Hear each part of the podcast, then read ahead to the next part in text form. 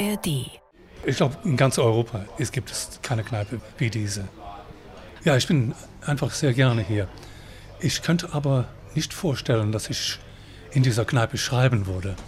Josef Roth hatte ständig in Kneipen geschrieben. Also er hatte irgendwann spät am Abend, so 10 Uhr, einen Pegel mit seinem Alkohol gelandet. Dann konnte er schreiben. Und diese Kneipe erinnert mich an so diesen Tisch, wo wir sitzen, hinten. Wäre genau dieser Tisch, wo Josef Roth seine Romane schreiben würde. Orte und Worte. Der Bücherpodcast vom RBB. Mit Stefan Oschwart und Nadine Kreuzhaler. Orte und Worte setzt sich heute in die Kneipe, genauer gesagt in die Josef-Roth-Diele in der Potsdamer Straße 75 in Berlin. Sie ist ganz dem Schriftsteller gewidmet und hier hat sich Hugo Hamilton zu seinem neuen Roman Echos der Vergangenheit inspirieren lassen. Darin geht es, klar, um Josef Roth und um ein Buch, das erzählt. Nadine Kreuzhaler hat sich mit Hugo Hamilton dort getroffen und den Echos der Vergangenheit zugehört. Wie in jeder Folge geht ja Orte und Worte raus. Wir treffen uns mit Autorinnen und Autoren und ihren Büchern an Orten, die wichtig sind für Sie, für die Geschichte, die sie erzählen oder an Plätzen, die sie zum Schreiben inspiriert haben.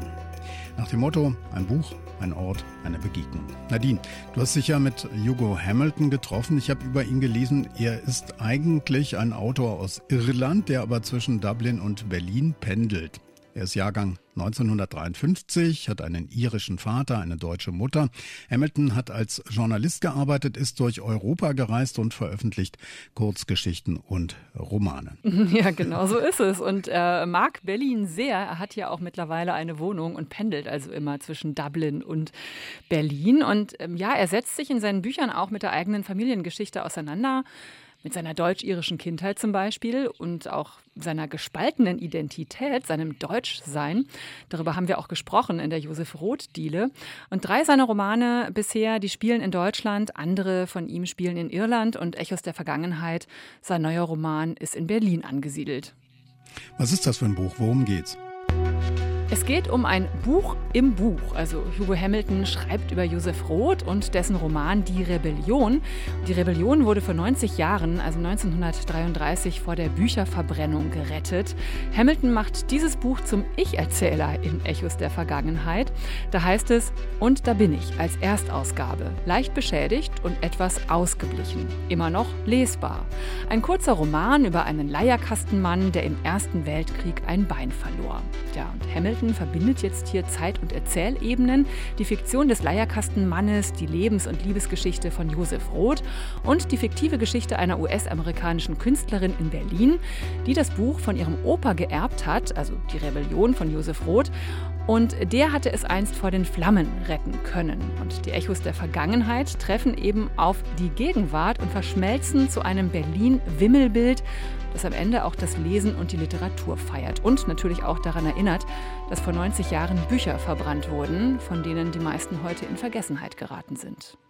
Apropos Echos der Vergangenheit, so heißt der Roman. Mhm. Du hast dich ja mit äh, Hugo Hamilton an einem Ort getroffen, wo die Echos ziemlich laut gewesen sein dürften, nämlich in der Josef Roth-Diele in der Potsdamer Straße 75 in Berlin. Ja, auf jeden Fall. Also hier an diesem Ort, äh, da gibt es viele Echos, viele Geschichten und Geschichte, die hier von den Wänden halt und äh, einem auch entgegenblickt. Denn hier ja, sind ganz viele Bilder, Gemälde, Fotos, die Josef Roth zeigen, an den Wänden angebrachte Gegenstände auch aus seinem Leben. Und seine Bücher gibt es hier auch zu kaufen. Dazu zünftiges Kneipenessen und gezapftes Berliner Bier. Und äh, es ist so, dass Josef Roth hier nebenan auch mal eine Zeit lang gelebt hat in Berlin mit seiner Frau Friederike. Und an diesem Ort in der Potsdamer Straße 75, da soll mal die Konditorei gestanden haben, wo Josef Roth einen seiner anderen Romane, Das Spinnennetz, geschrieben haben soll. So, jetzt tropft mir der Zahn. Und in diese Kneipe, die ganz dem Schriftsteller Josef Roth gewidmet ist, nimmt uns Nadine jetzt mit. Hugo Hamilton wartet dort schon mit seinem Roman Echos der Vergangenheit. Es ist ein bisschen eine Zeitreise, wenn man diese Gaststube hier betritt. Ne? Eine Zeitreise und es ist so ein bisschen, als würde man in das Leben von Josef Roth, so in einen Teil des Lebens eintreten. Das stimmt, ja, man steigt in sein Leben ein. Und die Kneipe eigentlich sieht aus, als wäre es aus den 20er Jahren in Berlin. Äh, das ist so eine ganz einfache Kneipe, wo überall, wo man hinschaut, irgendwas mit Josef Roth zu tun hat. Also auf der Theke steht ganz groß Josef Roth Diele. Dann gibt es so diese Theaterlichter und ein Spiegel da oben, die, der sieht aus, als käme er aus einem Theater. Also Varieté, ne? Genau, Varieté, genau. Also es gibt den Charme von den 20er Jahren in, in Berlin, hier in der Kneipe. Also, und da, da hinten steht ein Grand Piano, also Flügel. Wird da auch manchmal drauf gespielt? Das habe ich noch nicht gehört, aber, das wäre schön auch. Und dann überall die Bilder von ihm als, als Kind, Josef Roth als, als Junge. Dann seine Frau Friederike, wo man immer gesagt hat, sie wäre bildhübsch, innen und außen. Und dann andere Frauen, die er kennengelernt hatte, so Irmgard Cohen. Und ich sehe hier oben, über dem Eingang hängt eine Uhr. Sieht aus wie eine Bahnhofsuhr. Ja, die, die gehört in einem Bahnhof, ja. Aber das, äh, das erinnert mich an eine berühmte Geschichte von Josef Roth. Der wohnte hier in einer Wohnung nebenan für eine Weile und er hasste das, überhaupt in einer Wohnung zu wohnen. Und er war immer unterwegs, lebte aus seinem Koffer. Er hatte, ich glaube, so 14 Krawatten in, im Koffer und ein paar Bleistifte, sonst nichts. Und sein Verleger kam einmal ihn einmal besuchen in dieser Wohnung und er hatte den Mantel an und ging auf und ab, als wäre er in einem Bahnhof und wartete auf einen Zug. Ja, so war er einfach. Er, er lebte auf der Flucht. Äh, hier liegen Bücher. Ah, hier ist auch äh, Josef Roth, Die Rebellion. Das Buch, um das es bei dir geht. Nicht die Originalausgabe, nicht die Erstausgabe natürlich. Nee, die ist, die ist sehr schwer zu erwerben jetzt. Unbezahlbar auch. Unbezahlbar, ja, ich glaube. Was hängt denn hier zum Beispiel an der Wand? Also es gibt so Fotos aus Berlin, öfters auch Bilder von vom Osten von Galizien, wo der Josef Roth herkam. Was also, heute die Ukraine ist. Ne? Ukraine ne? ist, ja, ja. Also zu der Zeit war das die Grenze an Russland, wo er herkam. Und äh, ein sehr starkes jüdisches Gemeinde und die sind alle verschwunden, also über die Zeit. Er ist dann auch aus diesem Dorf geflohen. Er kannte seinen Vater nicht, hatte eine sehr eine starke Mutter. Und äh, es hat ihn sehr geprägt als, als Kind und er musste raus. Er hatte auch viel Fantasie und wollte Leute kennenlernen. Das war seine große Gabe. Er ist immer zu Fuß gegangen in Berlin und er war damals ein Star-Reporter für die Frankfurter Zeitung und, und hat ähm, ja, wunderbar über arme Leute geschrieben, die einfachen Leute. 1920 ist er nach Berlin gezogen. Ne? 1920. Es gab, ich erwähne das, weil das im Buch auftaucht, in seinem Buch, ein Leierkastenmann. Ich glaube, es gab 12.000 Leierkastenspieler in der Stadt. Also das war das große Musikinstrument von der Zeit, also vor dem Radio. Also die Leute waren wirklich begeistert von dieser Musik.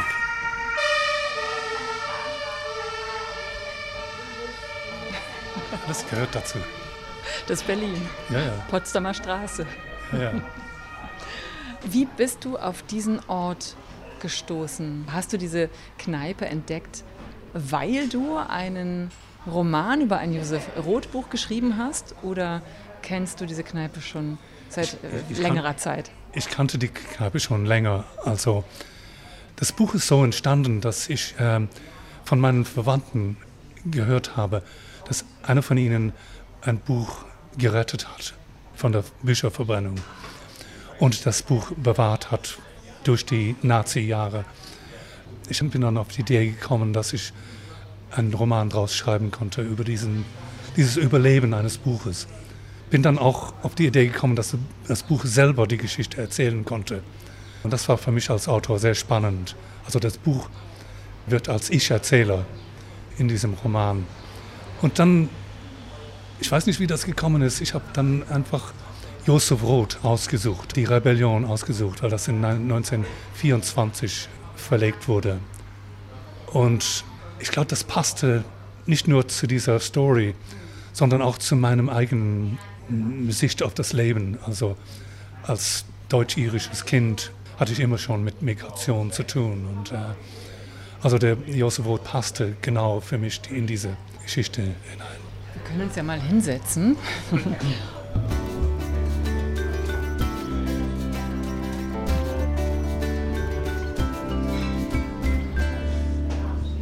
Weißt du noch, ähm, wann du zum ersten Mal diese Kneipe hier, die Josef Roth-Diele in der äh, Potsdamer Straße betreten hast?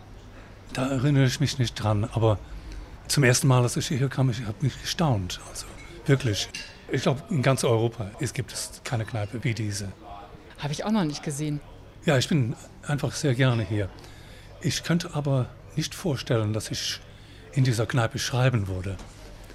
Josef Roth hatte ständig in Kneipen geschrieben. Also er hatte irgendwann spät am Abend, so 10 Uhr, einen Pegel mit seinem Alkohol dann gelandet. Dann konnte er schreiben. Mit dieser kleinen Handschrift saß er da hinten im, im Café drin. Überall in Europa. Diese Kneipe erinnert mich an so diesen Tisch, wo wir sitzen, hinten.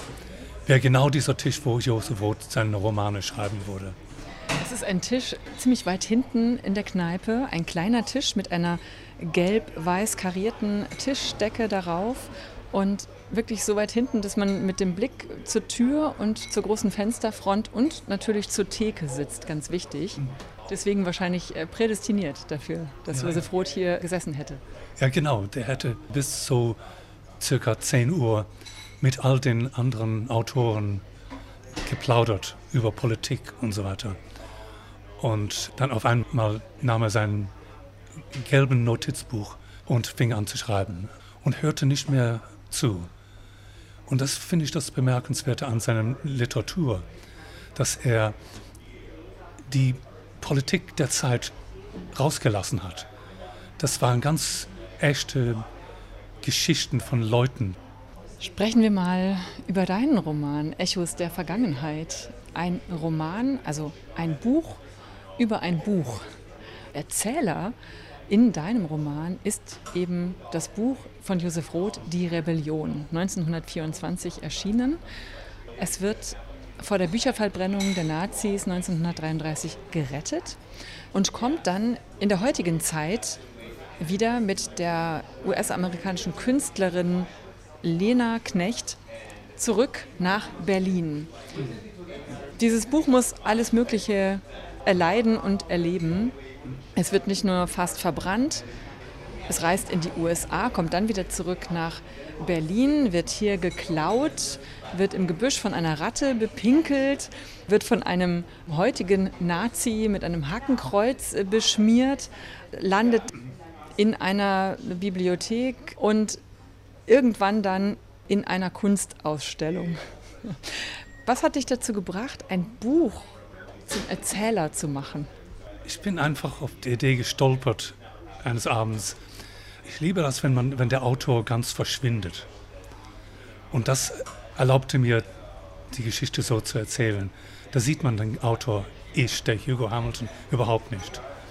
Das Buch selber ist allwissend auf eine Weise und ist auch ein Zuhörer, hat das ganze Leben in Gedächtnis kann über die Nazi-Zeit reden, kann über die jetzige Zeit reden.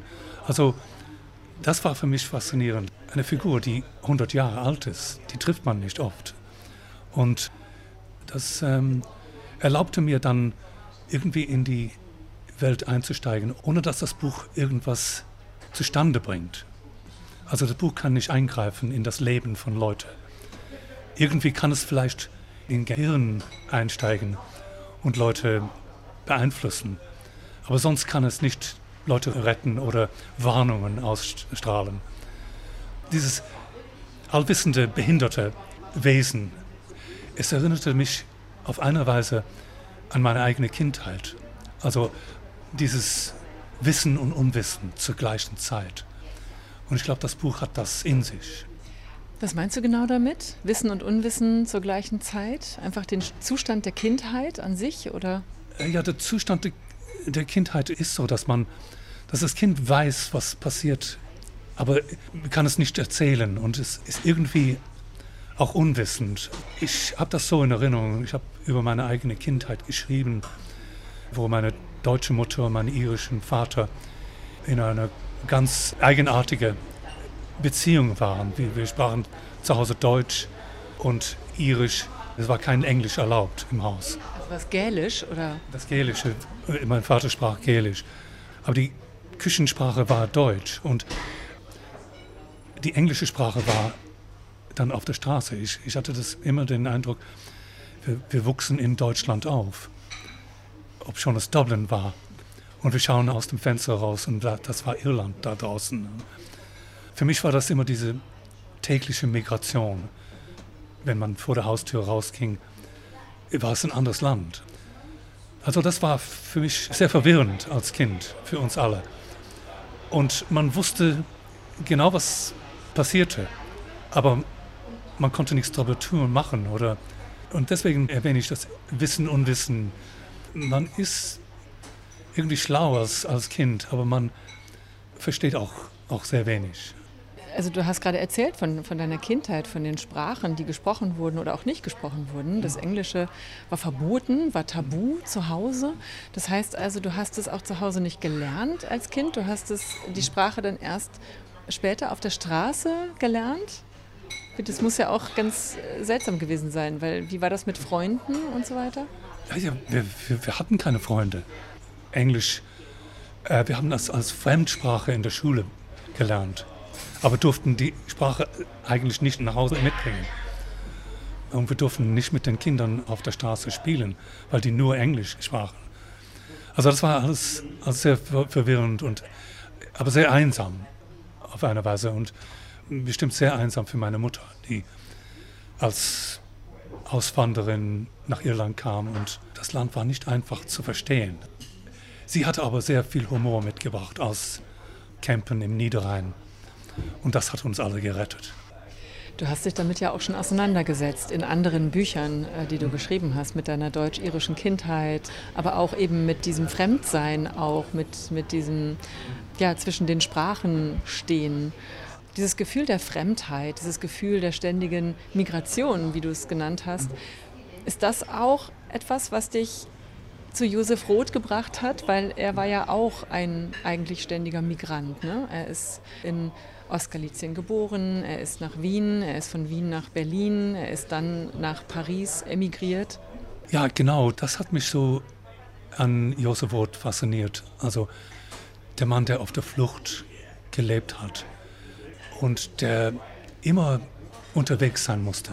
Ich bin nicht genauso wie er, aber man hat das so in sich von der Kindheit. Also dieses ständige Pendeln zwischen Ländern ist es immer noch so für mich. Also ich bin sehr gerne hier in Berlin, höre gerne die Sprache, die deutsche Sprache.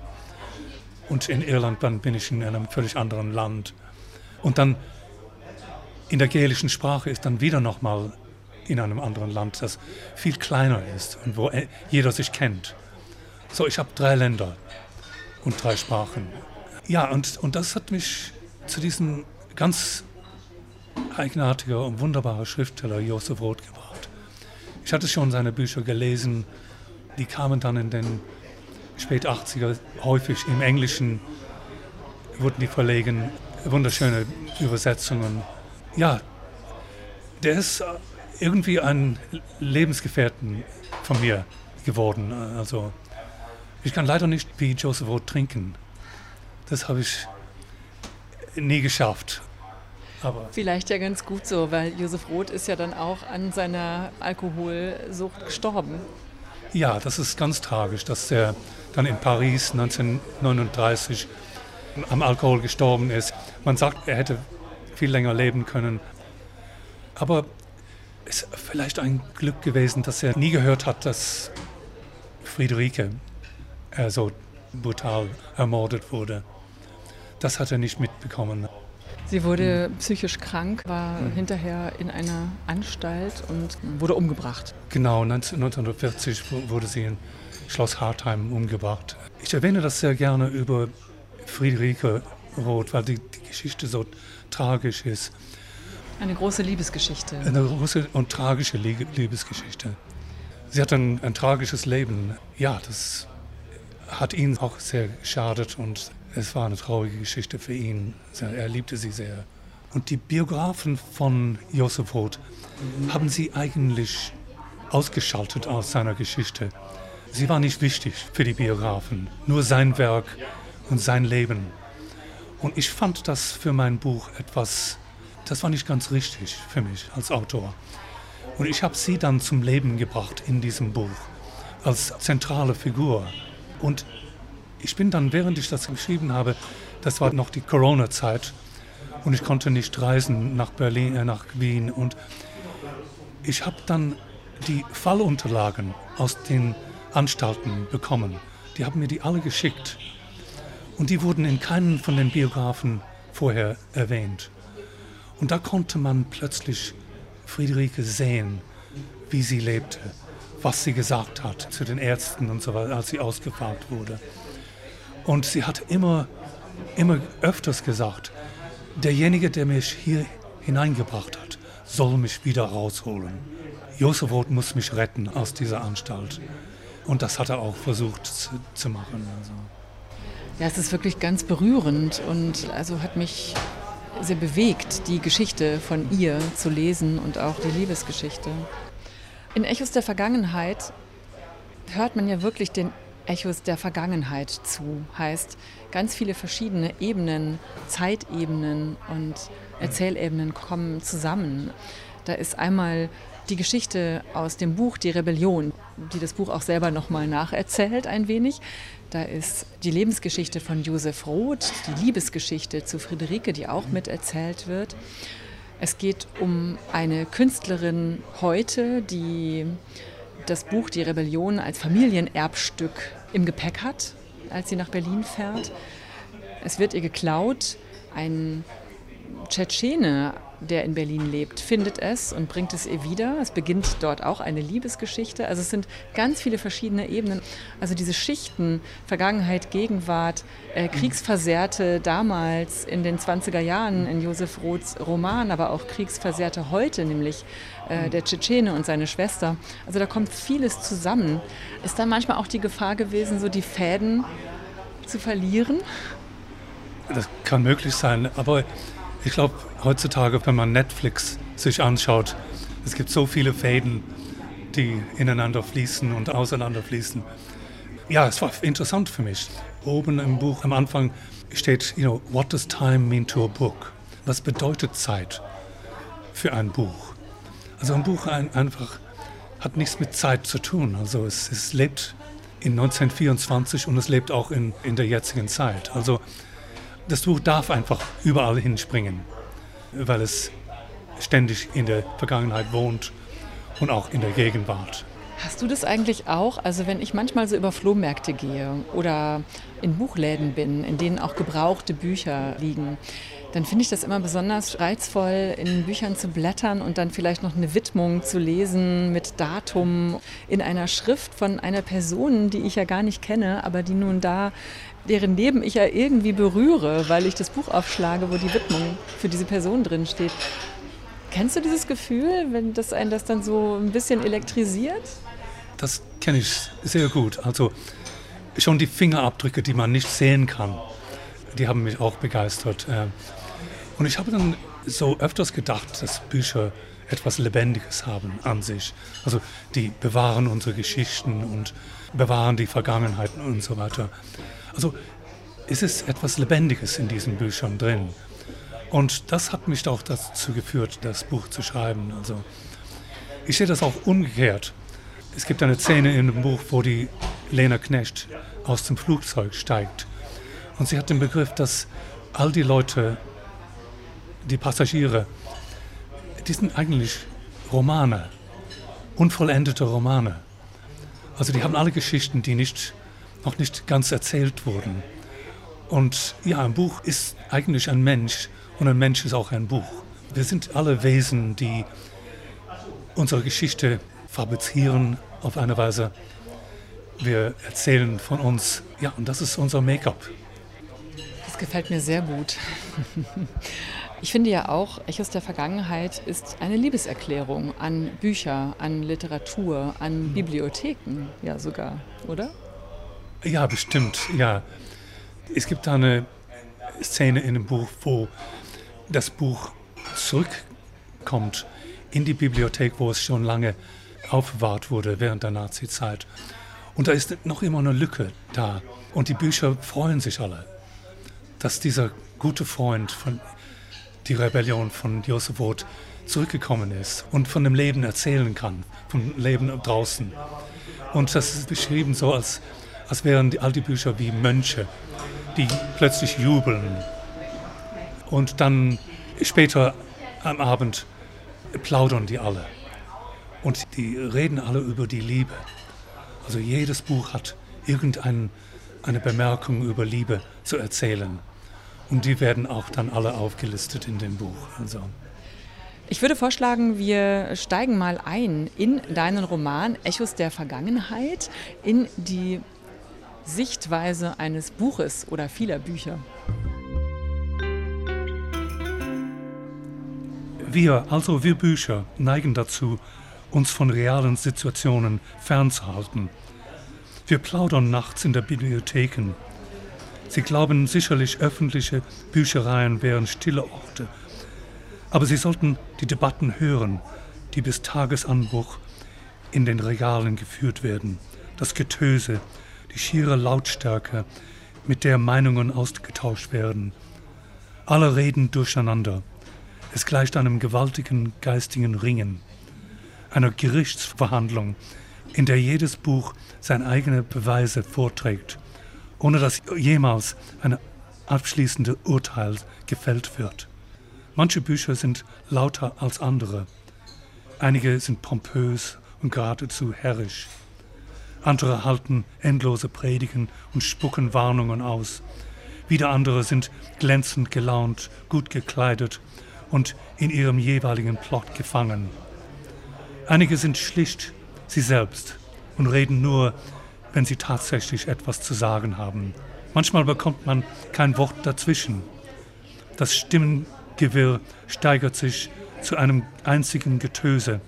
Es kommt zu einem Schlagabtausch wie bei einer Parlamentssitzung, bis der Bibliothekar morgens zurückkehrt. Dann tritt wieder die Stille ein. Vielen Dank. Welche Rolle haben denn für dich Bibliotheken oder Bücher überhaupt gespielt in deiner Kindheit, in deiner Jugend? Wir sind jeden Samstag in die Bibliothek. Mein Vater hat uns hingebracht. Er war ein sehr tüchtiger Leser.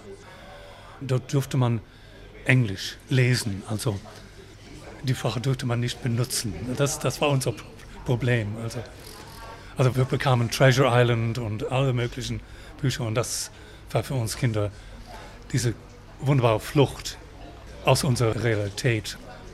Äh, wir wurden so auf der Straße viel beschimpft als Nazis und so weiter. Und äh, für mich war die, diese Fantasie sehr wichtig für das Überleben. Wann hast du denn angefangen, dich mit deiner deutschen Identität und mit dem Ganzen, was da mitschwingt, auseinanderzusetzen? Wann hat das angefangen? Das ist eine schwierige Geschichte. Eigentlich habe ich meine deutsche Identität ganz verleugnet. Ich erinnere mich äh, mehrmals, dass ich auf der Straße in Dublin äh, lief und meine Mutter kam die Straße und ich bin dann weggelaufen. Ich wollte nicht mit ihr gesehen werden. Es klingt sehr tragisch und es gab dieses einsame Verleugnen von dieser Identität. Ich bin dann mit 20 nach Berlin gereist und dann musste ich auf einmal mit diesem Deutschsein zurechtkommen. Und das war eine ganz interessante Zeit in den 70er Jahren, wo alle Leute in Deutschland zu diesem Deutschsein, das war eine schwere Zeit für, für alle Leute. Also. Und ich konnte nicht einfach so angeben, dass ich echt irisch war. Das wäre das Leichteste. Ich musste irgendwie diese deutsche Geschichte mit verarbeiten. Hast du das Gefühl, du bist damit irgendwie versöhnt oder ist es jetzt ein, ein schöner Teil auch deiner Geschichte? Also wie, wie ist das heute so im Rückblick? Ja, das, ich habe das alles durch mein Schreiben geschafft. Also ich war als junge Person also sehr schweigsam. Ich liebe dieses Wort Schweigen. Das gibt es im Englischen gar nicht. Also dieses Nein, gibt es das nicht? Nee, das, ist, das, gibt es Silence und so weiter. Aber dieses das aktive Schweigen. Aktive, aktive Schweigen, die Wörter entnehmen. Das ist was ganz Besonderes in der deutschen Sprache. Ich war so als Kind, also die Worte wurden von mir entnommen also, und beschlagnahmt oder so. Ich war dann ganz schweigend und auf diesem Weg bin ich zum Schreiben gekommen. Also, dass man sich ausdrücken konnte, ohne dass jemand zuhörte. Und das bin ich immer noch auf eine Weise. Ich kann viel besser reden jetzt, aber ich bin immer so etwas auf der Außenseite ständig. Beobachtend. Beobachtend, ja. Das, das hat man mir öfters gesagt. Also, ich hatte nicht das Talent in Irland, Witze in der Kneipe zu erzählen. Also die haben immer fehlgeschlagen. Das also, können aber wirklich nur ganz wenige Menschen gut Witze erzählen. Das stimmt, ja, ja. Ist mir überhaupt nicht gelungen. Was ich noch fragen wollte, du schreibst deine Bücher in welcher Sprache? Ich schreibe immer in der verbotenen Sprache. Also das war für mich der große Reiz. Ich wollte gehört werden. Also in der gälischen Sprache wird man nur von einer geringen Bevölkerung gehört. Ich habe es versucht im Deutschen, aber ich bin nie in der Schule gewesen in Deutschland. Also ich hatte auch da einen Mangel auf eine Weise. Das, die englische Sprache erlaubte mir irgendwie auf die, auf die Straße zu kommen. Ja, das, das war für mich wichtig.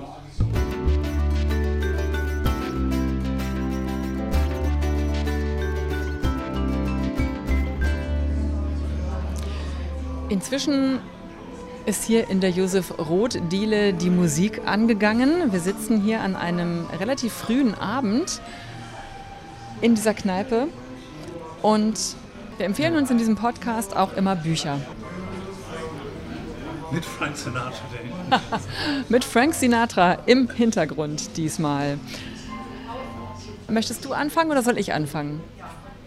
Dann fange ich mal an. Ich habe mitgebracht Viermal Ich von Maria Lazar.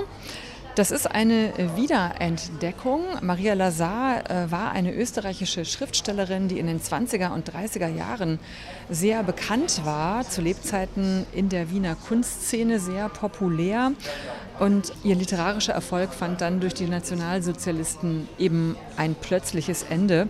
Und sie geriet dann sehr schnell in Vergessenheit. 1948 hat sie sich umgebracht und geriet danach sehr schnell in Vergessenheit. Stück für Stück wird ihr Werk jetzt wiederentdeckt und zwar vom Verlag Das Vergessene Buch, ein österreichischer kleiner Verlag. Und in Viermal Ich erzählt Maria Lazar die Geschichte von vier Freundinnen, alle völlig unterschiedlich, in den 20er Jahren aus der Sicht einer namenlosen Ich-Erzählerin. Und das macht sie tagebuchartig. Vor allem wird ihr Innenleben erzählt, aber auch der Alltag der Freundinnen, erotische Verstrickungen, Sehnsüchte, psychische Abgründe und einschneidende Erfahrungen. Wo der Roman spielt, bleibt offen in einer Großstadt. Es kann Berlin sein, es kann aber auch Wien sein. Es geht auch um Ängste, um Haltlosigkeit, um wirtschaftliche Unsicherheit und auch ja, manische Züge in der Gesellschaft. Und damit wird auch irgendwie eine Brücke zu heute geschlagen, finde ich. Ja, und nicht zuletzt äh, gibt das Buch auch Einblicke in die Situation von Frauen in einer männerdominierten, noch kriegsversehrten Welt damals. Also Maria Lazar, viermal ich, wurde vorher noch nie veröffentlicht. Also dieses Buch wird jetzt zum allerersten Mal herausgebracht aus dem Nachlass. Und das ist ein absoluter Lesetipp von mir. Es lohnt sich wirklich, da reinzulesen. Ich kann mal einen kurzen Einblick geben in den Text. Maria Lazar, viermal ich, da schreibt sie, am besten ist wohl, wenn ich beginne mit meiner, wie man es so nennt, Lebensgeschichte. Obwohl es da eigentlich gar keine Geschichte gibt. Aber das macht nichts. Das Wichtigste ist Onkel Max, Dass ich ein blitzblank poliertes Kinderzimmer hatte, ist nebensächlich. Alle Weihnachten gab es Puppen und zu jedem Geburtstag die gewisse Torte. Mama und Papa bekamen regelmäßig ihren Gute-Nacht-Kuss. Es wundert mich eigentlich, dass sie Vater und Mutter von mir waren. Jedenfalls habe ich sie nie so genannt. Sie waren da, wie das Feuer im Ofen und die Suppe auf dem Tisch. Maria Lazar, viermal ich. Wie bitte? So sieht man seine Eltern. Wie die überhaupt zusammenpassen, ist ein Wunder. Also, wenn man als Kind sie anschaut. Also, das finde ich sehr interessant. Also. Äh, würdest du das lesen wollen? Ja, ja, sicher. Das würde ich. Ich habe nie von ihr gehört. Also, aber sie gehört in dieser selben Zeit von Josef Roth. Und interessant auch, dass zu der Zeit während des Krieges, äh, in dem Ersten Weltkrieg, die Frauen alles erledigt hatten. Die Städte wären überhaupt nicht da. Man könnte nichts machen ohne die Frauen. Also. Jogo, welches Buch hast du denn mitgebracht? Welches möchtest du uns empfehlen? Uns, also mir und den HörerInnen. Ja, ich wurde, weil der amerikanische Autor Cormac McCarthy gerade gestorben ist, würde ich immer noch das Buch The Road empfehlen, weil das so gegenwärtig wichtig ist. Also unsere Umwelt, wo wir hinirren als Menschen. Das ist so eine apokalyptische Erzählung von einem Mann und seinem Sohn, die letzten Leute auf der Welt. Also ein ganz besonderes Buch. Und das Schreiben von Conrad McCarthy sowieso ist so einfach, aber so wissend. Für mich als Autor ist er ein ganz großer. Cormac McCarthy zum Wiederlesen empfohlen. Leider ist er, ich glaube, 89-jährig, oder? Gestorben. Ja, ja. Aber ein, ein wunderbarer, wunderbares Schriftstellerleben, hat nichts anderes gemacht im Leben. Er liebte das am meisten, ein blankes Papier.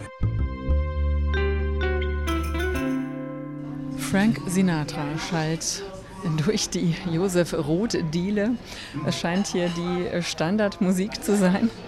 Ich frage mich, ob Josef Roth wohl äh, Frank Sinatra gemocht hätte. Äh, das weiß ich nicht. Also, oder hätte er die Rolling Stones vielleicht lieber gehabt?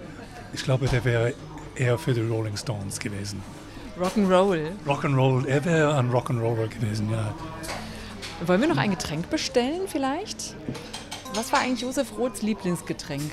Er hat Cognac, viel Cognac getrunken. Er hat so länger in Paris gewohnt und da stand, als er schrieb, dann immer dieses Glas Cognac da. Also ein Cognac wollen wir jetzt aber nicht trinken, oder? Nee, Cognac ist. ja, was trinken wir jetzt? Ein kleines Bier wäre schön. Das, ja, ja. Das. Dann bestellen wir jetzt ein kleines Bier das, für uns beide. Schön. Genau. Hallo, könnten wir zwei kleine Bier bekommen, bitte? Ja. Ja, gerne. Ja. Na dann. Sind wir hier in München oder in Berlin? das sind kleine Krüge. Zum Wohl. Also. Vielen Dank für das Gespräch. Ja. Danke auch.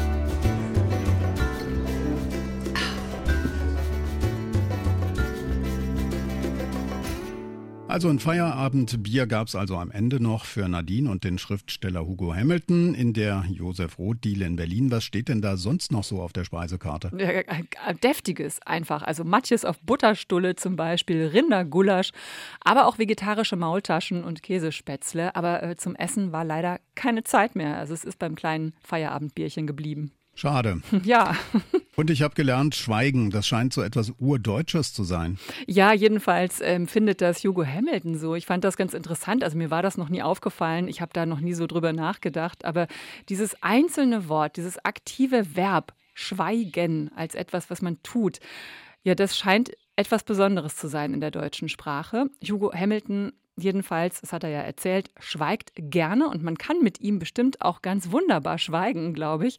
Aber ich bin ganz froh, dass er sich fürs Reden entschieden hat. Und Hugo Hamilton hat sich ja auch als echter Josef Roth-Auskenner entpuppt und der hat mich anstecken können mit seiner Begeisterung. Also ich habe jetzt auf jeden Fall nicht nur Lust bekommen auf Echos der Vergangenheit, äh, den Roman von Hugo Hamilton, sondern auch auf den Roman im Roman, nämlich die Rebellion von Josef Roth. Ja, also äh, mir ging es genauso und ich habe mir das Buch dann auch äh, direkt besorgt, die Rebellion. Das kann man nämlich praktischerweise auch direkt da kaufen in der Josef Roth-Diele. Es ist ein frühes literarisches Werk von Josef Roth und es sei hiermit auch allen Nicht-Josef Roth-Kennern empfohlen. Und Echos der Vergangenheit, wem empfiehlst du das Buch? Ich würde sagen, allen, die verschachtelte Netflix-Serien mögen, die historische Romane lesen und sich für Josef Roth interessieren oder ihn aber auch erst entdecken wollen. Und ja, man muss sich auf eine ungewöhnliche Erzählperspektive einlassen können. Also ich habe am Anfang etwas gefremdelt mit der Vorstellung, ah, da spricht jetzt ein Buch zu mir ein Buch wie ein Mensch, aber von Seite zu Seite fand ich gerade das dann immer charmanter und ich war am Ende sehr verzaubert. Und äh, nicht zu vergessen, gedenkt Hugo Hamilton mit diesem Buch auch der Bücherverbrennung vor 90 Jahren und lässt eben auch andere Bücher hier zu Wort kommen. Es ist ein Fest für das Lesen, das Lesen auch als Widerstand, als, als Akt des Widerstands und auch ja, eine Feier für die Kraft, die Literatur haben kann. Echos der Vergangenheit von Hugo Hamilton ist im Luchterhand Verlag erschienen, hat 286 Seiten, kostet 22 Euro. Die Infos sind in den Show Notes äh, von Orte und Worte zu finden, genauso wie die Infos zu den anderen Büchern, die Hugo Hamilton und Nadine sich gegenseitig empfohlen haben. Abonniert uns gerne, bewertet und kommentiert uns. Das könnt ihr fast überall da tun, wo es Podcasts gibt, zum Beispiel in der ARD Audiothek. Und da findet ihr auch noch andere Podcasts die sich mit Literatur beschäftigen und Bücher vorstellen. Ich bin Stefan Oschwart. Und ich bin Nadine Kreuzzahler. Ciao. Tschüss. Orte und Worte. Der Bücherpodcast vom RBB. Redaktion Nadine Kreuzzahler. Sounddesign Robin Rudolph. Eine Produktion von RBB Kultur und RBB 24 Inforadio.